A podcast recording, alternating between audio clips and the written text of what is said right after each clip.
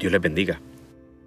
Hechos capítulo 1, versículo 10 al 11 dice, Y estando ellos con los ojos puestos en el cielo, entre tanto que él se iba, he aquí se pusieron junto a ellos dos varones con vestiduras blancas, los cuales también les dijeron, Varones Galileos, ¿por qué estáis mirando al cielo?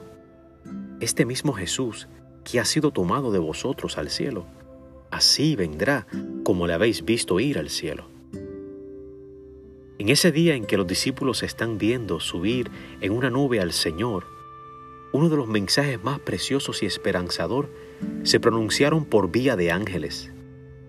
El Señor Jesús regresará. La venida del Señor es la esperanza que abrigamos todos los creyentes. Mientras tanto, hay una misión que cumplir, hay un testimonio que dar el mundo tiene que conocer cómo Dios ha mostrado su amor dándonos a Jesús como nuestra salvación. Esta salvación es para hoy, es para este momento.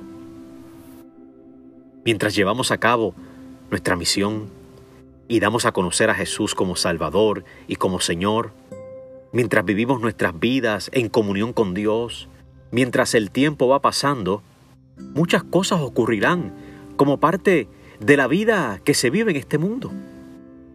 Sabemos que tendremos que luchar y pasar por momentos difíciles que retarán nuestra fe.